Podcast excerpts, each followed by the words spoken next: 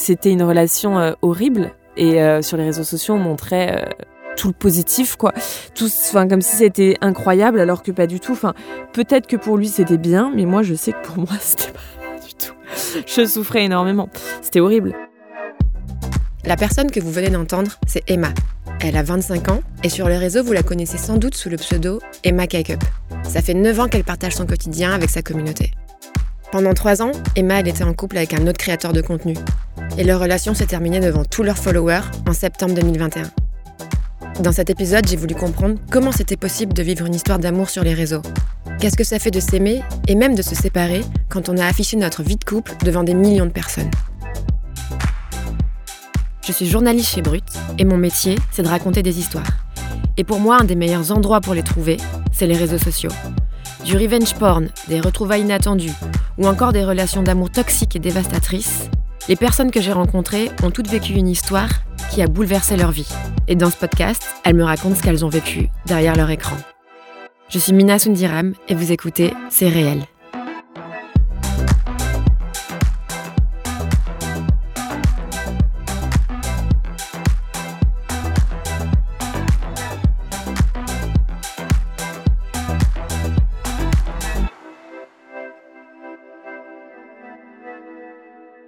Salut Emma, merci d'avoir accepté de raconter ton histoire à notre micro. Salut Mina, comment ça va? Ça va et toi? Ça va super, merci.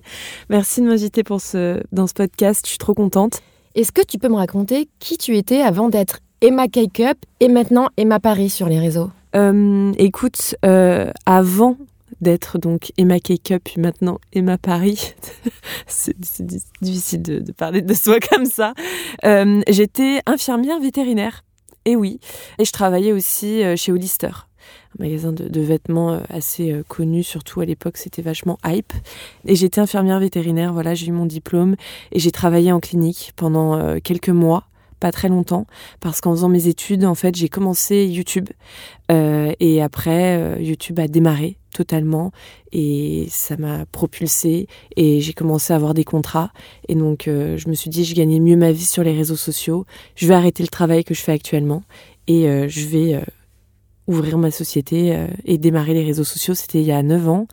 Euh, j'ai ouvert ma société en 2015-2016, un peu entre guillemets, euh, pas sur un coup de tête, mais on va dire euh, limite quoi. Donc t'avais quoi? T'avais 16 ans? Ouais, c'est ça, exactement. J'avais 16-17 ans, ouais. Et comment t'as eu l'idée de te lancer sur les réseaux? En fait, je suis partie de chez mes parents, j'avais 16 ans, euh, pour faire mes études à Paris, parce qu'ils habitent en région parisienne, mais assez loin quand même. Et j'avais pas le permis à 16 ans, on n'est pas aux États-Unis malheureusement, donc euh, c'était compliqué pour mes parents de me déposer à la gare chaque matin, de faire deux heures de route. Donc euh, j'ai décidé de prendre un petit studio, en, enfin pas loin de Paris. Et puis en fait, je faisais mes études, mais j'avais aucun hobby, aucune passion, rien du tout. Je faisais pas spécialement de sport, je faisais pas d'activité à côté. Et ma mère me disait que c'est vachement important euh, d'avoir une activité à côté, quelque chose qui te passionne, qui te donne vraiment, qui t'anime, on va dire.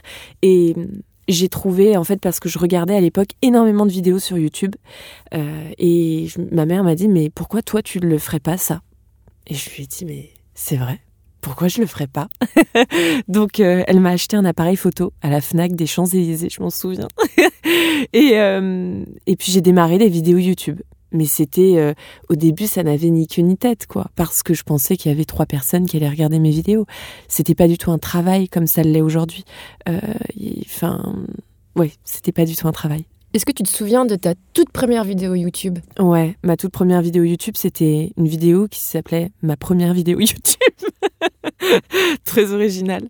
Et en fait, je me présentais un peu, je présentais ma vie, euh, je montrais des moments de vie, c'était une sorte de sorte de vlog, on va dire, voilà. Pourquoi tu t'es dit ce que j'ai à montrer, ça va potentiellement intéresser euh, des, abonnés ou des, spectateurs? Euh, je je t'avoue que quand j'ai commencé, euh, je voulais pas spécial. Enfin, je voulais pas. C'est pas que je voulais pas, mais c'est que je pensais pas qu'il y allait avoir autant de personnes qui allaient regarder mes vidéos. Et au début, je faisais ça vraiment pour rigoler, comme passe-temps, parce que je me suis découvert vraiment une passion pour le montage vidéo. Donc en fait, mon but c'était de filmer plein de choses, plein de moments de vie, et de faire du montage et de le poster sur les réseaux sociaux. Qu'il y ait des personnes qui le regardent ou pas, tu vois, un peu. Euh, même si en soi, je me suis toujours adressée euh, à quelqu'un. Quand je suis partie de chez mes parents, j'avais pas, euh, j'ai coupé un peu les ponts avec mes anciens amis, on va dire, et donc je me suis retrouvée vraiment très très seule, voilà, à Paris. Enfin, je connaissais pas trop cette ville, et donc quand je parlais à ma caméra, je parlais en fait à une amie. J'avais vraiment cette impression-là. Est-ce qu'il y a une vidéo qui t'a fait un peu basculer, euh, qui t'a fait percer, comme on dit? Oui, carrément, c'est ma vidéo sur euh, mes journaux intimes. J'ai fait une vidéo où je lisais en fait euh, mon journal intime. J'en avais, j'en ai eu plein, donc c'est pour ça que je dis mes journaux. Et c'est vrai que quand j'ai lu mon journal intime en caméra, les gens ont été vraiment, en fait, ont vu un peu ma personnalité et ils ont vraiment aimé. C'est à partir de là où tout a commencé, on va dire. C'est à ce moment-là que tu as décidé de te consacrer quasi exclusivement aux réseaux sociaux? Ouais, un peu, ouais. C'est un peu. Ouais, dans cette période-là, ouais, carrément. En fait, euh, tu as 16 ans et euh, tu as compris que ce qui pouvait marcher, c'était se livrer vraiment, et que les gens attendaient beaucoup de d'intimité, etc. Et donc, tu as commencé à... Tu as grandi, en fait, avec les réseaux et, et dévoiler comme ça toute ton intimité oui, un peu, c'est ça. C'est vrai que ce qui marche, euh, enfin, ce qui marchait, ça marche toujours, bien sûr, mais maintenant on est tellement. Euh, mais à l'époque, c'est vrai que euh, quand tu te livrais un peu, bah, les gens, en fait, te regardent. Et moi aussi, je m'adressais euh, comme enfin à une amie en fait. Donc les gens me regardaient comme si j'étais une amie et on attend quoi d'une amie? Bah, qu'elle se livre, qu'elle dise des choses sur sa vie, euh, sur sa vie amoureuse, sur ses parents, sur euh, sur tout.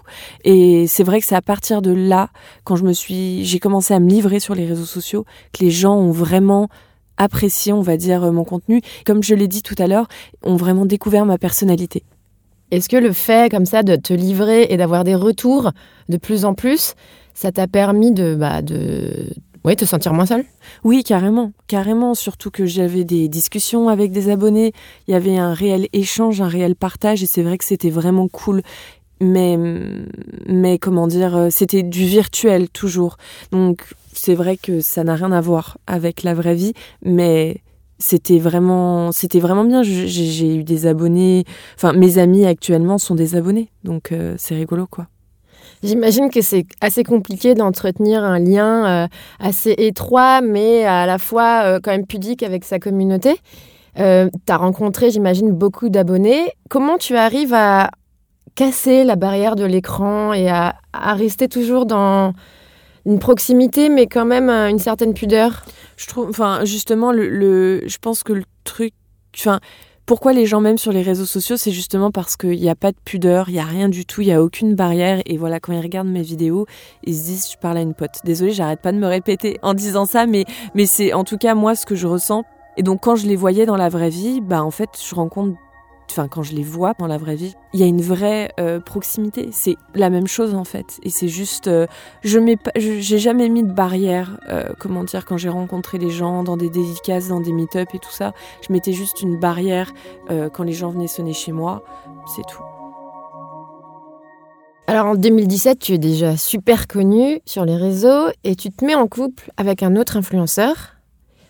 Déjà, comment réagit ta communauté? C'est la première fois que je m'affichais avec un garçon sur les réseaux sociaux. C'est vrai que je m'étais jamais affichée avant parce que je voulais garder. En fait, j'avais peur. Je voulais garder ma vie privée privée.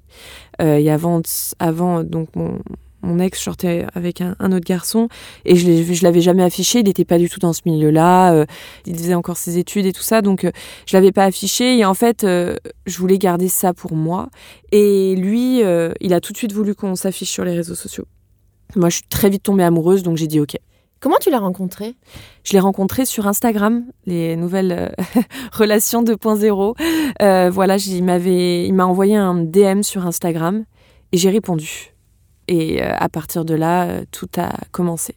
Tu te souviens de ce premier DM Ouais, je crois qu'il me draguait un peu lourdement. Je sais pas pourquoi j'ai répondu. J'aurais jamais dû répondre. mais, mais voilà. Tu le connaissais déjà? Je l'avais vu euh, sur euh, des stories de mon ami Jérém Star. Il avait déjà fêté Halloween avec lui euh, quelques années auparavant. Qu'est-ce qu'il t'inspire Comment tu le trouves Est-ce qu'il te séduit? Moi, au début, je pense qu'il est. Enfin, au début, je pensais qu'il était gay. Donc, je, enfin, je comprenais pas trop. Et puis, au final, je me suis rendu compte que non.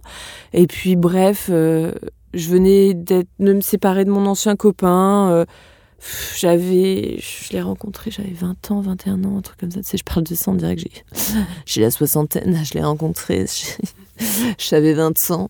Mais euh, non, mais en vrai, euh, je venais de me séparer de mon copain et j'étais là et puis je me sentais bien, je me sentais belle. Et puis quand je suis rentrée de Guadeloupe, j'étais bronzée, j'étais bien, je sortais dans des bars, au Café Ose, à d'enfer, tes bars étudiantes, qu'est-ce que tu fous là? Bref, mais euh, c'était trop drôle. Et c'est là où on a décidé de se rencontrer. Et moi, en fait, quand je l'ai vu la première fois, je suis tombée tout de suite amoureuse de lui. Genre vraiment un film, le truc, une série Netflix. Euh, je suis totalement tombée amoureuse de lui immédiatement. Je l'ai vu, il était grand, euh, musclé, euh, blond et tout. J'ai kiffé direct. Alors là, immédiatement, ta communauté exprime quelques doutes sur lui. Pourquoi? Parce que c'était une personne qui était un peu dans le paraître et en soi, on savait pas trop d'où il sortait. Tu vois ou pas ce que je veux dire? Genre, c'est qui ce mec? En fait, euh, il, c'était, il a commencé les réseaux sociaux juste en postant des photos un peu post-bad. À l'époque, ça cartonnait. T'avais un peu d'abdos, tu faisais des photos avec ta petite sœur, avec un petit chien. Euh, enfin, laisse tomber, quoi. Tu faisais, euh, je sais pas combien de, de likes, de vues, ça cartonnait. Maintenant, ça cartonne beaucoup moins parce qu'on a l'habitude et que tout le monde est beau maintenant sur Instagram. À cause des filtres? Ouais. Grâce ou à cause? je te jure. Mais c'est vrai qu'on savait pas trop d'où il sortait et il était vachement connu. Enfin, connu, attention, euh, qu'on s'entende, hein, mais euh, aux États-Unis, il était plus. Euh, il parlait anglais sur ses réseaux sociaux, donc il touchait pas trop la France. Donc c'est pour ça qu'il est un peu sorti de nulle part. Mais il vivait en France? Oui, il vivait en France, ouais. Et qu'est-ce que, qu'est-ce que tes abonnés te disent sur lui? Mes abonnés étaient juste choqués que je m'affiche enfin avec quelqu'un sur les réseaux sociaux. C'était assez fou parce que ça faisait depuis 2013 que j'étais sur les réseaux sociaux. Je me suis affichée en 2018-2017 avec ce garçon. Donc c'est vrai que ça faisait quand même un bout de temps. Euh, les gens attendent, mes abonnés attendaient ça. Mais j'avais pas spécialement de critiques au début. C'est arrivé euh, un peu après. Qu'est-ce qui a fait que les critiques ont commencé En fait, euh, à partir d'un moment, on sent que les réseaux se sont un peu déchaînés sur euh, ton couple et disaient que toi, tu avais changé. Est-ce que tu en avais conscience? Non, je n'avais pas conscience. Euh, mais en fait, j'étais, comme je l'ai expliqué dans une de mes vidéos YouTube, j'étais complètement dans un une sorte de tourbillon, on va dire. Euh, j'étais obsédée par ce mec et rien d'autre ne comptait à côté. Genre le monde aurait pu s'écrouler, que franchement, euh, si j'étais toujours avec lui, je m'en serais foutue. Enfin, c'est fou de dire ça. Hein. Je sais que c'est des mots forts, tu vois, mais vraiment c'est ce que je ressentais, tu vois, à l'époque. Et hum, en fait, je me rendais pas compte. Et le, le truc, c'est que je me suis retrouvée donc euh, dans cette relation à un peu moins partager ma vie, à plus partager des choses un peu plus futiles et euh, surtout j'ai commencé à perdre énormément de poids. C'était assez euh, assez nouveau parce que j'affichais pas du tout mon corps sur les réseaux sociaux avant. Je faisais à l'époque 20 kilos de moins que maintenant. C'est ouf hein. Et puis voilà et en fait je pense que mes abonnés ne se sont plus reconnus en moi alors qu'avant, elle se reconnaissait en moi. Et je pense que je suis devenue un peu un, pur produit d'Instagram à un moment donné. Euh, j'étais devenue euh, euh, une nana qui rentrait dans les standards de la société en termes de corps et qui avait un beau mec, qu'on le trouve beau ou pas, mais voilà, qui rentrait aussi dans les standards de la société. et on s'affichait, ça faisait un peu le couple parfait, etc. Et je pense qu'il y avait tout un, engouement autour de ça et mes abonnés ne, retrouvaient plus l'authenticité qu'elles retrouvaient avant dans mes contenus. Parce qu'en couple, euh, en affichant ton couple, euh, tu as gagné pas mal d'abonnés, non? Ouais, j'ai gagné pas mal d'abonnés en affichant mon couple. Il y a eu tout un. Je sais pas ce qui s'est passé d'ailleurs. Et je m'en rendais pas compte à l'époque de tout cet engouement, de, du nombre de likes que je faisais, des nombres de vues. J'étais, euh, lui s'en rendait compte. Moi, je m'en rendais pas compte du tout. Du coup, c'est paradoxal parce que tu gagnes des milliers d'abonnés et en fait, ta communauté de base ne te reconnaissait plus. Ouais, moi aussi, je comprends pas trop, tu vois ou pas. Non, mais c'est vrai, je me faisais énormément critiquer pour mon changement, par rapport à mon couple, par rapport à, à tout ça. Mais je gagnais énormément d'abonnés. Je gagnais des fois des 10 000 abonnés par jour. Genre, c'était monstrueux, quoi. Je, je m'en rappelle, euh, j'ai retrouvé des photos où je prenais, je, faisais des screens sur mon téléphone de, du nombre d'abonnés que je gagnais. Je, prenais 100 000 abonnés en un mois, quoi. C'était monstrueux. Et moi non plus, je comprends pas, tu vois. Parce qu'on était vachement détestés, on était dans les dramas, dans les buzz, dans les machins. Les gens nous insultaient, mais en attendant, on gagnait énormément d'abonnés. Donc, tu vois, c'est un peu contradictoire tout ça. Tu sais à quoi c'est dû euh, bah, tout ça, en fait, le fait que vous étiez vachement critiqué et à la fois euh, beaucoup épié Je pense que, comment dire, euh... je sais pas vraiment à quoi c'est dû en toute sincérité. Je pense que j'ai Enfin, je veux pas faire la meuf en disant ça et, qu'on prenne. Euh, enfin, je me prends pas pour euh, quelqu'un d'incroyable ou quoi que ce soit, mais je pense qu'il y a eu énormément de jalousie à un moment donné parce que hum, quand j'ai commencé les réseaux sociaux, bah, j'étais la bonne copine, je faisais des photos avec des filtres Snapchat déformés. Et dès que j'ai commencé à m'afficher en couple, à perdre du poids, à machin, à poster des photos ou euh, voilà euh, d'instagrammeuse quoi, tu vois, où euh, je suis vraiment trop belle, trop mise en avant, etc.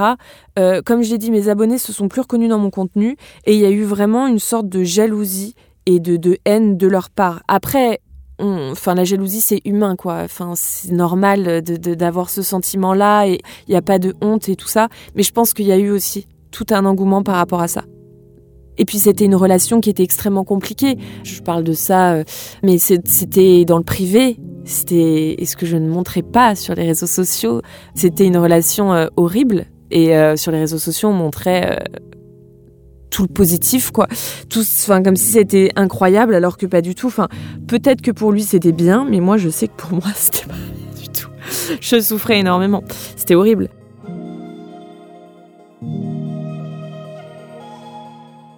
Donc c'est vrai que on monte pas sur les réseaux sociaux. Euh, euh, en fait, je pense que c'était aussi pour me protéger. C'était pour me protéger que je montrais pas, même si des fois je le montrais quand ça allait vraiment pas et que j'étais euh, au bout du Rolls. Et c'est pour ça que j'ai d'ailleurs dit à chaque fois, ah bah voilà, là je suis plus en couple avec cette personne, voilà. Et puis deux jours après, je me remettais avec. Enfin, les gens ont, ont comment dire je trouve que les gens n'ont pas de avec les créateurs de contenu, euh, en fait, des fois, ils ne nous considèrent pas comme des vraies personnes. On connaît tous quelqu'un dans notre entourage qui a déjà rompu, s'est remis avec son mec ou avec sa meuf plusieurs fois. On connaît tous quelqu'un euh, qui a fait ça et genre c'est pas mal. Et sur les réseaux sociaux, quand t'es connu, c'est mal de faire ça. Tu vois, t'as pas le droit à l'erreur. Quand tu dis que t'es plus avec la personne, t'es plus jamais avec la personne. Si on te voit en boîte avec ou dans la rue avec, mais les gens ils vont dire tu prends tes abonnés pour des cons, euh, regarde, machin, etc. Alors que pas du tout. C'est juste la vie en fait. Ouais, c'est hyper intéressant en fait, la dualité entre ce que tu dois montrer euh, sur les réseaux, des belles photos, vous en train de vous enlacer, et en fait, bah, votre couple, comme tu le dis, qui n'allait pas bien, comment il se comportait avec toi? Bah voilà, il avait le comportement d'un mec toxique, euh, même si bien sûr je sais que ce, ce, mot est utilisé à tort et à travers, etc. Et, euh, et je sais qu'il est énormément utilisé sur les réseaux sociaux, mais mes abonnés savent très bien que c'était une relation toxique. Enfin, genre, euh, enfin bref, c'était obvious, voilà quoi. C'était comme ça et, et moi en fait j'étais toujours tombée sur des mecs grave sympas, grave gentils. Enfin je pensais même pas que ça existait vraiment des, des, des mecs aussi entre guillemets pervers, si on peut appeler ça comme ça. Et c'est vrai que c'était. Bah, en fait, quand tu es dans une relation comme ça, quand t'as jamais, enfin, quand jamais vécu une relation comme ça, et quand t'es dedans, euh, c'est compliqué. Hein. Comment il se comportait avec toi dans euh, Quand tu dis toxique, euh, est-ce que, par exemple, qu'est-ce que c'est un comportement toxique? Euh, un comportement toxique. Après moi c'est différent parce que je, y avait toute notre taf qui rentrait dans notre vie privée, euh, dans notre vie commune. Donc euh, voilà. Mais c'était tout ce qui était en fait chantage affectif, manipulation du style je sais pas. J'ai pu. En fait, je vous avoue que c'est ultra chelou ce que je vais dire, mais je pense que je suis traumatisée de cette relation et j'ai plus trop de souvenirs. Genre en vrai de vrai. Bah, c'était pas une relation C'était pas. C'était pas une relation saine. Est-ce que vous aviez des des embrouilles à cause des réseaux? Oui, totalement. On se disputait pas mal. Après, c'était. Enfin, je sais pas si c'était dû aux réseaux sociaux, mais je sais qu'on avait vraiment pas mal de disputes. Et puis surtout, il y avait... Euh, je, pense que ce, cette personne... Euh, un réel problème psychologique. Euh, quand je dis ça, attention, c'est pas méchant, c'est pas voilà, enfin, c'est juste un fait et un réel problème d'ego. Et et c'était très important pour cette personne de faire des likes, de faire des vues, mais juste comme ça. Tu vois ou pas ce que je veux dire? Il n'y avait pas de but derrière, genre de gagner de l'argent ou je sais pas pour son entreprise ou pour un truc pour une marque. Non, c'était juste pour son ego. La fame. Exactement, c'était pour la fame. Et c'est vrai que euh, bah, je suis rentrée aussi dans cet engouement-là, euh, même si je le voulais pas. Et euh, tu vois, même encore aujourd'hui, je suis grave dépendante des likes et je me dis, enfin, les, les, vues, les likes, c'est trop important, alors qu'en soi, mais pas du tout, pas du tout. Et tu sais, t'as l'impression que genre le fait de faire autant de vues, autant de likes, ça va te rajouter genre de la valeur. Enfin, je sais pas si tu vois ce que je veux dire. Euh, alors que pas du tout. Il était accro à ça. Et c'est vrai que ça posait pas mal de problèmes parce que ça devenait maladif. Enfin, genre vraiment, de, enfin, de son côté, c'était très compliqué. Qui est-ce qui décidait des contenus de couple que vous postiez sur les réseaux? Euh, bah, C'était vachement lui. Il avait plein d'idées. Donc c'était lui, pas mal, qui, euh, qui décidait des photos, euh, qui disait ah ouais, faut qu'on fasse ça, faut qu'on fasse ci et tout ça. C'était beaucoup de la mise en scène? Oui, il y avait pas mal de mise en scène, mais il y avait quand même des photos assez naturelles. Enfin, moi, moi, en tout cas, je sais que pour moi, c'était souvent naturel. On vous voit dans des beaux restaurants, en Grèce, sur des plages de rêve, etc. En fait, la réalité euh, derrière ces photos est tout autre. Oui, c'est vrai qu'il y a eu tout un truc où je pense qu'il était euh, très intéressé et il voulait euh, percer sur les réseaux sociaux. Et c'est vrai que moi, derrière, j'étais euh, en toute sincérité avec mes sentiments et tout ça. C'est vrai qu'il y avait beaucoup de disputes, beaucoup de, de choses dans le sens où derrière ces photos, euh, où on est heureux, etc. Moi, je ne l'étais pas, ça c'est sûr. Mais euh, enfin, je sais que j'en ai supprimé plein sur mon Instagram des photos parce que c'est des photos qui me rappellent des mauvais souvenirs. Mais je sais que je voulais pas trop afficher ça parce que déjà, je voulais pas qu'on le déteste parce que je l'aimais tellement et je voulais pas qu'on le déteste. Donc je voulais pas afficher ça, même s'il y avait plein d'abonnés qui le ressentaient. Tu me dis, euh, en fait, toi, quand tu parles de toi, tu parles de tes sentiments et la façon dont tu l'aimais. Et quand tu parles de lui, euh, c'était avant tout sur les réseaux, etc. Qu'est-ce que tu veux dire? Tu veux dire que vos, que vos sentiments n'étaient pas égaux? Je pense sincèrement que vu que c'est une personne qui a un énorme problème d'ego, qui ne s'aime pas lui-même, il ne peut pas aimer d'autres personnes tu vois.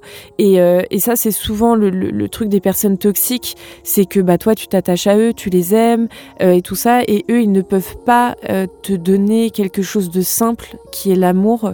Et, et je pense que il y, a, y, a, y avait tout ce truc là où je pense que lui était très intéressé. Et euh, les gens le disaient, les gens le disaient. Même j'avais des, des, connaissances de, créateurs de contenu qui me disaient ouais, moi il m'a aussi envoyé un message, fais gaffe, je sens une personne très intéressée, etc. Et moi c'est vrai que bah, je l'ai pas, je l'ai pas, je sais pas, je l'ai pas spécialement vu, senti. J'étais complètement euh, la tête dans le guidon comme on dit, mm. et donc euh, je, je m'en rendais pas compte. Mais je pense que c'était une personne qui était très intéressée et moi, au final, je tombais tout de suite très amoureuse de lui et j'étais pas du tout intéressée. T'as jamais eu de doute sur lui en trois ans de relation?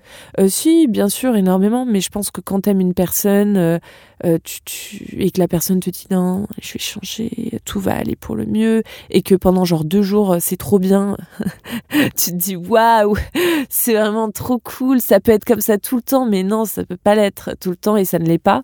et ben tu te rappelles que de ces deux jours où ça a été bien et même si pendant trois mois de suite ça va être l'enfer, la, terreur et tout ça, euh, bah tu te rappelleras juste de ces deux jours. Tu vois ce que je veux dire? Tu te, tu te bases sur ça. Donc, euh, donc ouais, non, compliqué. Mm. Ton ex se retrouve également pris dans des polémiques qui ont des répercussions sur ton travail. Euh, comment tu le vis? À partir du moment où tu t'affiches avec quelqu'un sur les réseaux sociaux quand tu as un peu d'abonnés, euh, eh ben, on t'associe obligatoirement à elle. Tout ce que la personne va faire, euh, ça aura des répercussions sur toi. Et donc, vu que nous, on était en couple et on était tout le temps ensemble, tout ce qu'il faisait me retombait dessus. Euh, alors, attention, je dis pas euh, comment dire que moi, j'ai pas fait des erreurs, etc., et que c'est lui la bête noire et moi, la petite princesse parfaite, etc. Pas du tout. Et quand tu dis, voilà, faire des erreurs, toi-même, tu as fait des erreurs. comment ta, ta communauté réagit face à ça? Bah, c'est sûr que ma communauté est, enfin, est déçue il y a tout un, enfin bref, c'est très compliqué. C'est des périodes de, en plus, tu sais, quand dans ta vie privée ça va pas, enfin, et que tout est mêlé. Enfin, j'étais en fait dans un, tourbillon euh, euh, de terreur, quoi. Genre ça, chaque jour je me réveillais, enfin, il y avait rien qui allait. Enfin, c'était une angoissite totale, quoi. Durant ta relation avec ton ex, euh, vous vous séparez à plusieurs reprises. Et vous en parlez beaucoup à votre communauté. Pourquoi? Bah, c'est vrai que comme je disais, j'ai toujours eu cette impression de parler à une personne. Quand je me livrais sur les réseaux sociaux et que j'essayais de parler de ma rupture, etc., euh, c'était parce que, en fait, j'y avais personne entre guillemets pour m'écouter et que j'étais terriblement seule, tu vois. Euh, donc, euh, je postais des stories pour que les gens, comment dire, pour, pour que les gens comprennent et, se disent ah oui, c'est compliqué, c'est une relation compliquée, etc. Mais au final, ça m'a joué des tours de parler de ça. Enfin, j'aurais peut-être pas dû il y a eu un réel acharnement, il y a eu un, réel euh, harcèlement. Genre ça c'est un fait. Je sais que, euh, enfin j'ai clairement subi du harcèlement en ligne et c'est parti très très très très très loin et je suis encore aujourd'hui en procès avec des gens. Euh, c'était vraiment une période très compliquée. J'imagine. Pour revenir sur ton couple, donc vous vous séparez plusieurs fois et tu en, tu en parles. Mais toi, Emma, comment tu vis ces séparations? Moi, je suis pas bien du tout. Alors que lui, par exemple, c'est genre top du top, quoi. Parce que bah, à partir du moment où tu t'affiches euh, comme quoi t'es plus avec la personne sur les réseaux sociaux, ton compte il explose. Parce qu'on ne fait que parler de toi. Et en fait, je, maintenant je comprends pourquoi il était bien quand on allait, quand était plus ensemble. Mais euh, moi, je les vivais extrêmement mal et c'était une période euh, très compliquée. Et voilà, et surtout que bah des fois, bah voilà, on l'affichait et quand on l'affichait, c'était c'était pire que tout parce que moi j'étais tellement amoureuse de lui et à chaque fois que j'affichais ma rupture, il y avait des abonnés qui me disaient trop bien que tu l'aies quitté, c'est bien, cette pauvre merde, putain, t'as raison et tout. Puis moi je dis non, je l'aime trop, je vais y retourner, putain. je suis désolée. c'est horrible en fait. C'était à chaque fois ça quoi. Donc euh, donc ouais non, c'était c'était c'était c'était horrible. Et puis toutes les personnes de mon entourage parce que même si j'ai pas énormément d'amis, j'avais quand même euh, euh, quelques amis et ma mère qui me disait là il faut arrêter, il faut arrêter, il faut arrêter, c'est horrible, c'est horrible, c'est horrible. Et tu t'écoutes pas les gens quoi, c'est fou quoi, c'est enfin ouais, t'écoutes pas les gens. Et vous vous êtes séparés euh, définitivement en, septembre, là, il y a quelques mois. Euh, pourquoi c'était, selon toi, la dernière rupture? Euh, Ouais, on s'est séparés en, fin août-septembre parce que il s'est passé des choses cet été, vraiment des manques de respect, mais son paroxysme avec mes darons et tout, enfin des trucs que tu peux pas accepter. Et puis, il est parti en vacances de son côté. Moi, je suis, je suis partie en vacances avec mes parents. Et euh, il s'est passé quelque chose. Et donc là, j'ai dit stop, c'est terminé. Lui, comment il réagit? Bah lui, euh, dès que j'apprends par une amie qu'on n'est plus ensemble, oui, déjà c'est déjà c'est particulier. Voilà, euh, moi j'envoie un message et je dis voilà, c'est là c'est fini, j'envoie un très long message. Je suis toujours restée respectueuse, hein, jamais insulté euh, et tout ça. Je, là je dis écoute voilà, euh, j'ai 25 ans, stop quoi, c'est plus possible ce genre de truc. Enfin j'ai l'impression qu'on a 14 ans, enfin c'est ridicule. Donc là c'est fini et tout ça et j'envoie le message. Et dix minutes après, il poste une story sur Instagram où il met euh, je ne suis plus avec euh, Emma. J'explique tout sur Snap. ok. Donc euh, voilà quoi. Donc tu te dis en fait, t'es sorti trois ans et demi avec un mec qui en fait veut juste ça quoi, du buzz et des vues quoi. C'est tout. Comment tu te sens aujourd'hui? Aujourd'hui, je me sens bien, je me sens libérée, j'ai toujours euh, des traumas, je vais voir un psy. Donc euh, voilà, euh, à cause de cette relation. et je vais voir une kinésiologue aussi. c'est compliqué, mais franchement, je suis contente de m'en être sortie. Je me suis enfin considérée, je me suis enfin dit, il faut que je me considère, il faut que j'ai une estime de moi. Donc aujourd'hui, je me sens bien, je me sens heureuse, je me sens libérée. Il m'est arrivé plein de choses bien quand je l'ai quitté ce mec et encore aujourd'hui, euh, il m'arrive plein de choses incroyables. Je pensais pas que ça allait m'arriver. Comme quoi, euh, dès que tu enlèves des gens néfastes de ta vie, c'est incroyable et tout va mieux. Et c'est un fait. Et ça, on a du mal à s'en rendre compte quand on est dans la relation. Aujourd'hui, tu ne t'appelles plus Emma Cake-up, mais Emma Paris. Est-ce que bah, ce changement de nom, c'est un lien avec ton histoire? Oui, j'avoue que j'ai voulu aussi changer de nom parce que mon déjà Emma Cake Up, c'est j'avais 16 ans quand je l'ai créé, j'étais ado, euh, j'étais toute jeune et tout, donc euh, je trouvais ça rigolo. Mais c'est vrai que maintenant, ça me correspond plus et j'ai envie de montrer que que Emma Cake Up, c'est une partie de moi, ça restera moi, c'est moi, c'est toute ma vie, euh, voilà, c'est ça. Mais cette histoire, toutes ces histoires sont derrière moi maintenant. C'est du passé. Maintenant, j'ai 25 ans. J'avance. Merci beaucoup, Emma. Ce podcast touche à sa fin. Une dernière question. Maintenant que tu es devenue célèbre grâce au réseau, qu'est-ce que tu aimerais faire passer comme idée, comme valeur auprès de ta communauté? J'aimerais euh, aider mes abonnés à sortir de relations toxiques. Euh, j'aimerais euh, aider mes abonnés. En fait, c'est vraiment ce que je veux au plus profond de moi. J'aimerais sensibiliser sur la cause animale parce que c'est quelque chose qui me touche énormément et tout ça. Et puis euh, euh, parler euh, de, de, plein de choses concernant les femmes, la contraception, le body positive, toutes ces choses-là. bon, ça regroupe plein de choses. Là, je dis contraception, body positive, mais bref, c'est toutes ces choses-là, j'aimerais en parler sur mes réseaux sociaux. C'est un peu mes, mes, valeurs. Je me suis perdue pendant trois ans et là je me retrouve enfin et euh, j'aimerais parler de ça, ouais. Merci Emma. Vous venez d'écouter un nouvel épisode de C'est réel. Retrouvez-nous sur toutes les plateformes d'écoute et découvrez nos autres podcasts originaux, L'envers de l'assiette et Bruit. À bientôt pour un nouvel épisode. C'est réel est un podcast original de Brut produit par Paradiso Media, écrit par Mina Sundiram et Lisiane Larbani.